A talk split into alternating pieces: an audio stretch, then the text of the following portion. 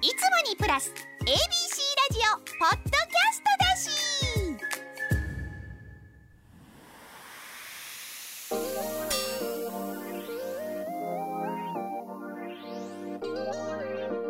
カンニング竹山の大阪出張。この番組はお笑い芸人カンニング竹山が大阪の小さな ABC ラジオのスタジオで自分を語る。それ以上でもそれ以下でもないポッドキャスト番組です。ほんで初めは僕一人じゃなくてえー澤田大樹さんっていう演出家の人とか役者兼演出家ね。澤田一子さんっていうこれも女優兼演出家の人がとを鈴木おさむさんが入れて要は初め3人芝居で始まって「竹山君そんなに言うんだったらそれを喋ってみなよ」とかいうつなぎがあって「よしいいよ喋ってやるよ」っつって一歩出て俺が喋り出すみたいなそうつなぎ世界観を作ってたんですよ。で約これを2年ぐらいやって。で3年目からストロングスタイルのたった一人でやるようになってたまにゲスト呼んだけどでも基本的にはゲストなしのもうたった一人で2時間1回もはけずに喋るっていうライブなんですよで結構これトークライブと勘違いしてる人がいるんだけどうんトークライブではないんですよね。もう本当にもうバリバリネタ作って、えーちょっと表現できない。だからあんまり見たあんまり自分で言うとちょっとこう、うん、偉そうに言うかもしれないけど本当にこれ鈴木おさむさんと面白いライブを作ってて喋りしかないんだけどその喋りの中に物語があって全部映画みたいになってるから見終わった後にうわあそことあそこつながってただからあの喋りしてたんだとかそういうふうに全部そういうふうに2時間の舞台作ってるんですよ。だから一回僕が「どうも」って出てきたらもう2時間後まではけることはないんですよ僕が。というライブなんだけどでそれでもともと鈴木おさむさんと約束をしてまあ聞いたことある人も何人かいると思いますけどその放送禁止始まって5年経ったら、えー俺の相方の亡くなった中島さんの7回忌だったのよ。で5年間このライブが続いたらその7回忌の時の放送禁止の5年5年経ちましたライブ？放送禁止2000何年か忘れたけどその時に相方が死んだってことだけで2時間笑い作りましょうってなったのよ。で人が死ぬことで笑いって作れるのかに挑戦しましょうと。でそれまでの5年間は死んじゃった中島さんのネタは一切やるのやめましょうって2人で決めたのよ。だからもうその5年間の放送禁止はだから4回だよね全4回は相方のことはもう一個も話してないで昔カンニングでどうとも話さないし相方が亡くなったことも一切話さないのでそのまずっと4年間あ毎年ライブができるようになってうんうんだんだんこう劇場もまあそんなに多くはないけど大体、うん、400人とか500人ぐらいのところで3日公演なり4日公演なりででもチケットなかなか売れなくて、うん、身内呼んだり招待客呼んだりしてチケットなんか本当にもう3分の2もずっと4年間ぐらい売れてなかったね。で5年後にさカンニングのお葬式っていう放送放送禁止だったのよ祭壇組んでさこれはね悩んだよもう中島がだからうん白血病を発症してから亡くなってお葬式迎えてその後までを全部笑いに変えるのよ。でこれはねもう作りに作りましたね。で鈴木おさむさんも相当作り込んだし俺も作り込んだし。放送禁止の稽古って朝までやるんだけど12 11時12時から稽古場集まってで、まあ、みんな仕事終わって集まるから。で夜中にやるんだけど一回朝4時半にめちゃくちゃ悩んだ時あってでおさんが「ちょっともう一回ここ書き直させてくれ」っつって。で稽古場でガチャガチャガチャって書き直して「こっちで行かないか」っつったの。朝8時前だからね。もう夜中12時ぐらいから。もうそれくらい俺たちね入って入り込んじゃったの。俺も。でも怖いから。だって人様がな相方といえども人様が亡くなったことを全部笑いに変えようとしてるから。そうやって作り込んで作り込んでさもう本当に今考えると自分が恐ろしいぐらいもうめちゃくちゃ魂入ってたっていうかで劇場行くと祭壇が組んだって初めお坊さん呼んで裏でねでちゃんとお祓いみたいのするっつってしてさ。ところがこのライブが当たったのよ。このライブが放送禁止の位置づけたというかドカンドカン受けるわけ。初めにこう徐々にお客さん揉んでいくよ。大丈夫なんですよ大丈夫なんですよってあるある時からもうお客さんがっつりこっちのワールドに入るからただもう中島が死んだことどんどん笑うのよ。で最後お葬式のやつも全部あれもう途中泣きもあるのよ。泣きもあるでまたまたわーって笑って一番最後終わって俺が一言なんだかなんだかなんだかってなんか相方に向かってねいろいろ言って、えー俺のメッセージわーってなんだかやぞって言ってパーンって終わるのよ。そこでさこれがすごいよ。そこでお客が「へえ」って気持ちに「うわってもう散々笑ったけどこんなうわーって気持ちって言った時に天才鈴木治の演出が出るんだよ。そこで「どうも皆さんありがとうございました」ってうわーってみんなスタンディングよ。スタンディングオベーションでうわーってやった時に鈴木治が何するか。霊柩車が走る時のブーってあるでしょ、はい。あれをブーって鳴らして俺と中島の歴史の写真をパー出すのよ。お客さん俺初めて見たスタンディングオベーションうわーってやった人が手だけやめずに崩れ落ちてくのよ。みんなうわーうわー泣きながらすごかったよ。本当に。でもこっち俺と修さんも作り込んでるから意外と冷静で「竹山君15分長いです」とか 裏ですぐやったんだけど。それから変わったんですそれから本当にそれはね関係者の人とかにもお客さんにもすっごい褒められていろいろ嬉しいことも聞いた。あのとと芸人さんの名前言わないけど何か芸人さんが芸人同士で「やべえの見たな」っつって「あんなんできねえな俺ら」みたいなのき言われたとか嬉しいこともあったし。それから飛ぶように売れたのチケットが。もうそれで噂広まってっていうのがありますね放送禁止でだから毎年それでプレッシャーですよね。でうん去年と一昨年？去年か。去年のも結構す、うんまあ、自分で言うのもあるけどすごかったし、うん、渡部君と交換日記してたのよ。ずっと。去年ね、うん、中身は本当にあんま言っちゃいけないから一応形だけね、はい。実は渡部君とずーっと交換日記してて。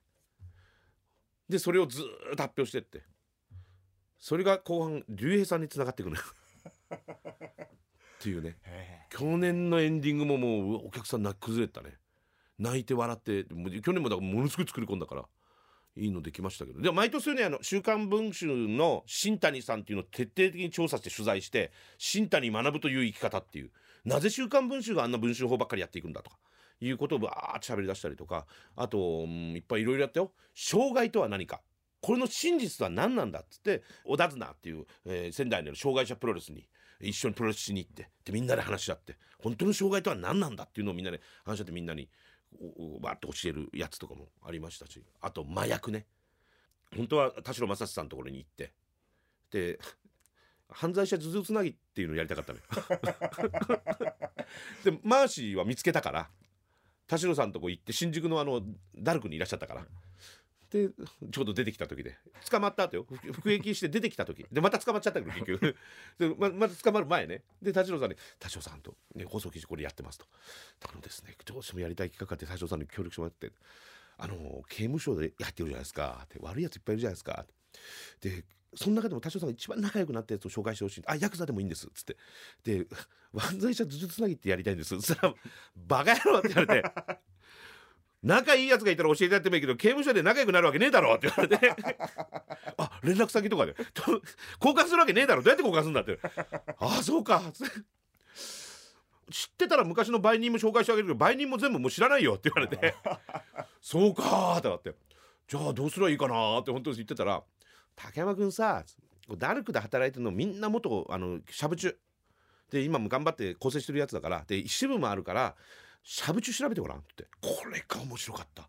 もうしゃぶ中中のしゃぶ中を全国回ってなぜしゃぶ中になったかどうやってしゃぶと出会ったのかあんたの人生どうなったのか全部調べ上げるのよ。全部取材行くよ。俺も山形の元極道しかいないダルク。っていうのがあってそこの会長。俺が行ったらいきなりまだシャブ残ってる人がなんかが「何見てんだこら！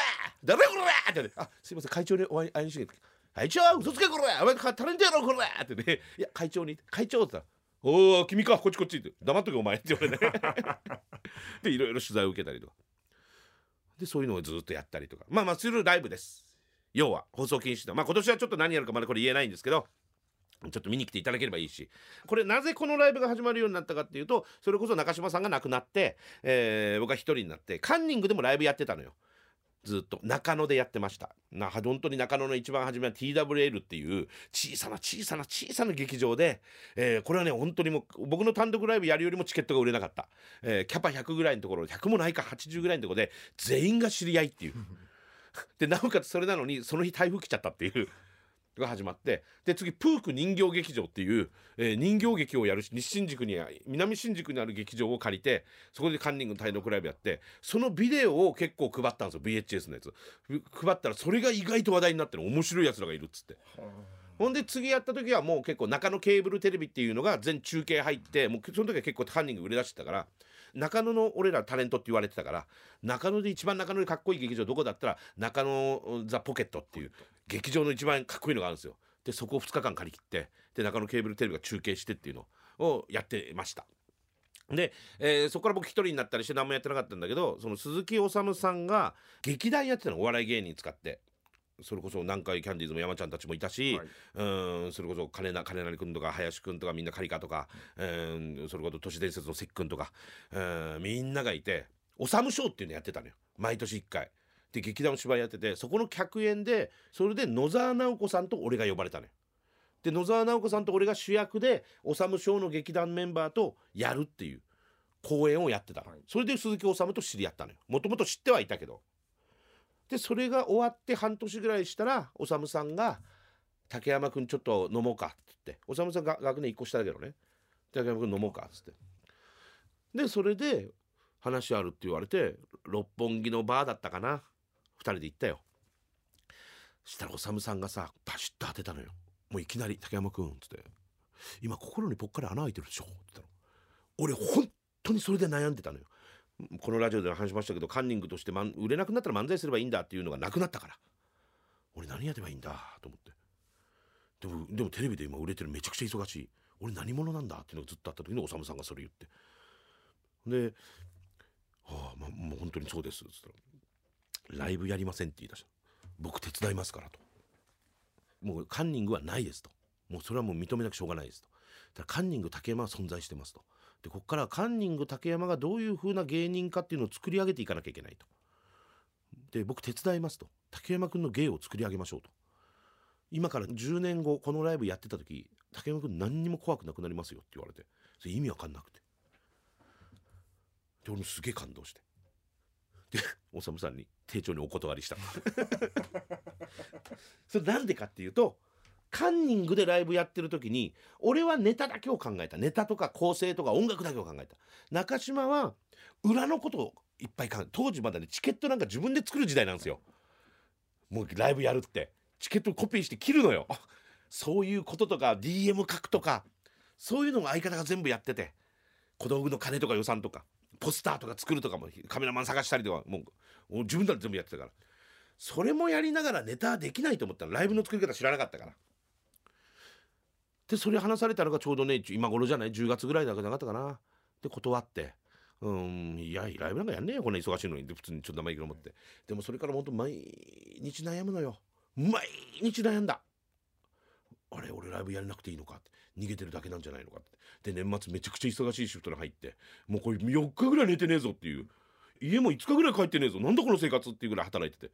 でもそんな中でも全然やっぱライブのこと気になって。で年末もなんでその働いてたかって言ったらもう正月1日の仕事終わったらそこから仲間たちとかみさんとかでみんなで石垣島1週間ぐらい行くから。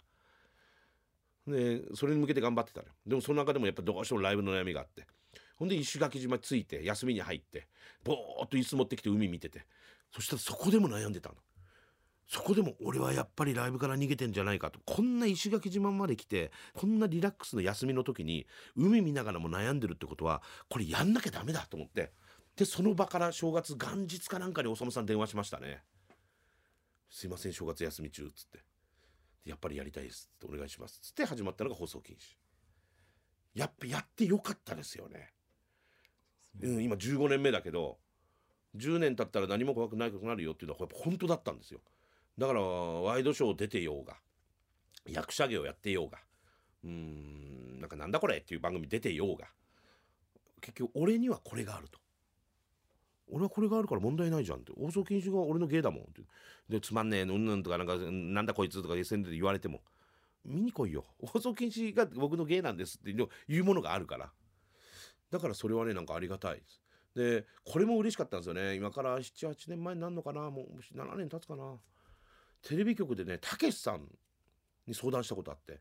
それ何かあったら放送禁止ってものはやってるけどネタ番組で一人でネタやってないわけですよ。でもそれはやっぱりネタ番組で34分のネタ作った方がいいのかなと。やっぱ放送禁止で舞台も一人舞台やってるし。でテレビ朝日のトイレでしたわ。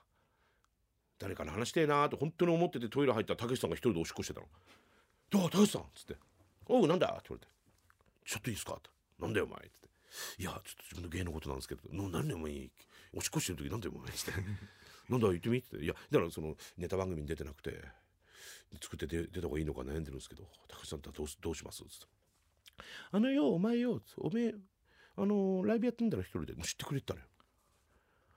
ライブやってんだろ？あれでお前2時間ぐらいでバッと喋るだろ」っつって「あれがお前の芸だよ」つって「お前のサイズはあれだ。それを無理やり4分にしたところでお前面白くねえだろ」お前もやりがいねえよ」ライブやれ。俺もだからなんかその何、えっと、自分への負荷を与えるために漫才もやったりするし自分で落語やったりとかたまに定期的に水道橋あたりと一緒によライブやったりするんだよ。っつって。それが芸人としてのやり方だから、うん、ネタやる人はネタやる人でいいんだけどお前の場合無理やりやる必要ねえよっつって。お前はそのライブに全部かけろお前は1年に1回お前の芸見せる。それでいいんだお前のスタイル。あとテレビは適当にお前がやれっつって。はあって言われてそれでまた確信持ったっていうか。ああだそうか。やっぱ舞台をちゃんと自分でやってけば問題ないんだなっていうのは。ありましてね。でそれでやってますけどね今ね、うん、まだ2024のネタがまだできてないからこんな偉そうに言ってもまだドキドキしてますけどね。いつ頃できるもんなんですか？うん平均的に言うともう大体いろんな構想構造ができてるんですよ構想はね。で2ヶ月3ヶ月前ぐらいから大体まとめ出して2ヶ月前になると僕はパソコンカチャカチャカチャカチャやりだして本作ってで丸々1ヶ月前からあ毎日、えー基本休みなく基本はね、えー夜11時ぐらいから稽古場です。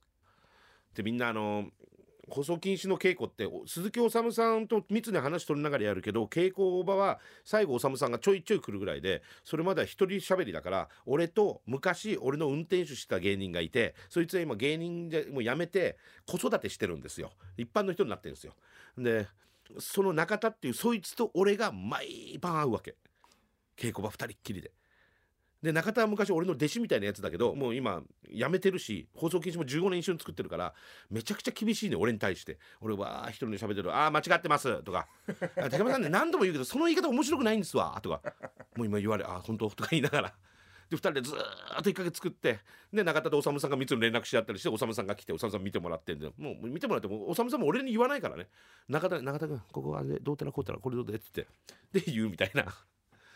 3人のいいフットワークでできて。で中身何をどう作ってるかはだから鈴木治カンニング竹山中田ってこの3人しか知らないです。マネージャーもほぼ知らないです。何を作ってるか。鈴木治中田っていうこれがいないとちょっと厳しいんです。で徐々にマネージャーとかにこれ用意してあれ用意してこういうのやるけどどうするというの？が分かってきて。で本は必ず必要なのね。で大概1ヶ月やって後半できてきた時に本が1冊できるわけ。その時はマネージャーもみんな見てるよ。で夜中だいたい12時ぐらいが多いかな。12時集合でみんなおお仕事してるから。そこで、えー PA の人照明の人、えー舞台監督の人衣装の人とか、えー全員が集まって稽古場に。でその稽古場で、えーリハがあるわけ。全体リハっていうのが。でそこで初めてみんながもう毎年同じスタッフですから台本もらって台本見ながらずーっと淡々と俺が喋るのを見るの。もうそれが何より地獄なの誰も笑わないから。もう笑う暇ないの。照明の人はこれで「これおさむさんここ刺すどうします?」っておさむさんもこれで「あここ刺すえっとここピン当ててください。ここ」とか言いながらその間俺ずっと芸やってんのよ俺。ほんで「はいここで音!」とかおさむさん 言いながらで俺ずっとやってる誰も笑わない。誰も笑わない中2時間いろんなことを喋んのよ。はいここでモニター！とか言われながら。寂しいです。ねでもそれが終わるとできたなってなるんですよ。だから舞台の幕が開いた時はもう何にも実はあんま怖くないってもうどこで笑うも全部計算してるから。っていうのはありますけどうんだから楽しみは楽しみですね。放送禁止をやるというのがすごくプレッシャーですごく怖いことなんだけど、うん、やっぱりそこでお客さんと直線触れ合ってこう、うん、みんなの前でこう芸をやれるっていうのがすごい楽しみでもありますし、うん、今年もまだできてないけどやっぱ終わった時すごい気持ちいいからね。うん、でこれ最後にもうこの話でやめますけどなんでツアーやらないんだってめちゃくちゃ言われるの大阪の人とかめちゃくちゃ言われるんですよ。でこれはいくつかねあってもう放送禁止は東京でしかやらない舞台なんで、えー本当に申し訳ないけど交通費使ってでも見に来てくださいとその代わり満足させますっていうことでやってるんですよ。でうん、一つは何かっていうとこの場このラジオでも昔話したことあるかもしれないけどもう今はないけども昔は花同期の花丸大吉が福岡にいて福岡ではやれない舞台を東京でやってんだぞっていう変な意地が自分のがあったの。でそれをまるまるそんなとこではこんな舞台見れないよっていう。見るならここ来ていいからっていうのがそれがまず一つあった。でも今だいぶ気持ち変わってきて俺は本当は東京と大阪と福岡でやりたいな。これが3つ一番お世話になってる街だから。でやりたい。ででもなかなかそれがならないのは放送禁止やるなら同じスタッフでセットはそんなあれじゃないけど複雑じゃないけど東京と同じことを大阪でも福岡でもやらなきゃ俺は失礼だと思ってるわけ。よくライブって、まあ、誰々は言わないけども実は、えー東京以外の公演は縮小したりしてみんな持ってくんのよ金がかかるから。でスタッフも現地スタッフでとかやるの。でもそれだったら俺はじゃちょっと失礼じゃないかなって考えがちょっとあるの。もう人数もセットも規模も、まあ、規模はちょっとキャパにもよるけど同じことをやんないと人数もで同じ人じゃないとタイミングとかもわからないしその人たち全員で回れるんだったらやりたい。でもそれ予算の問題がなかなかない。だか誰かお金出しますってなるといやいやもちろんやりますよってなるけどスタッフとかみんな忙しいからスケジュール組むのも大変っていうのもある。もう一個はこれはもう完全な俺と中田の問題なんだけど 稽古場でよくツアーやりてんだよな本当はって話するわけ。例えば大阪でやるでしょ？絶対止まるでしょ？で絶対止まるんですよもう。帰りたくないから。そうすると店予約してるでしょ？ね？自分の中であ東京公演の時はここアドリブ入れたんだけどこれアドリブ入れたら7分押すなって思うとアドリブカットする俺がいるでしょそれはダメだなっていう。そうなっちゃしまいよって思ってるから。そそれはプロだからやるなよって話なんだけど。うん。なんかそこまだ悩んでますけどね。でももう初めに大風呂敷広げてるから。東京でしかやんないよって偉そうに言ってるから。今更こうやれんのかなっていうのもありますけど。本音を言うと大阪と福岡だけでは放送禁止やりたいっていうのが。うん。本音ではありますけどね。はい、ぜひ、えー皆さんチケット発売あります。2月の161718です。2月の16はおそらく夜7時から。で2月の17と18日は土日なんでこれは昼間の14時からやります。えーなんか俺もっと遅くやりたいって土日も夜やりたいって言ったらイベンターさんとかそれがダメだと。土日は昼だって言われて。なんかわかんないけど土日は昼がみんな来やすいそうですお客さんは。コロナでちょっと変わったかもしれない。あ言ってました日曜の夜なんかもう誰も来ないですよって言われてなんで？って言ったら時代変わったんですよって。お客さんは昼の方が来やすいんですって言われて。あそうですか。つって。5時から 5時からね俺言ったんだから5時から空いてないんですよ。6時からしか空いてなくて4時半に終わるでしょ。シャワー浴びて着替えて出ようかってももう5時過ぎなんですよ。その45分がビールどうすんですか？って言ったらいやそうだだからそういうことじゃないですって言われて。はい。ぜひよろしくお願いいたします。はい。カンニング竹山の大阪出張。今回はここまで。次回もお楽しみに。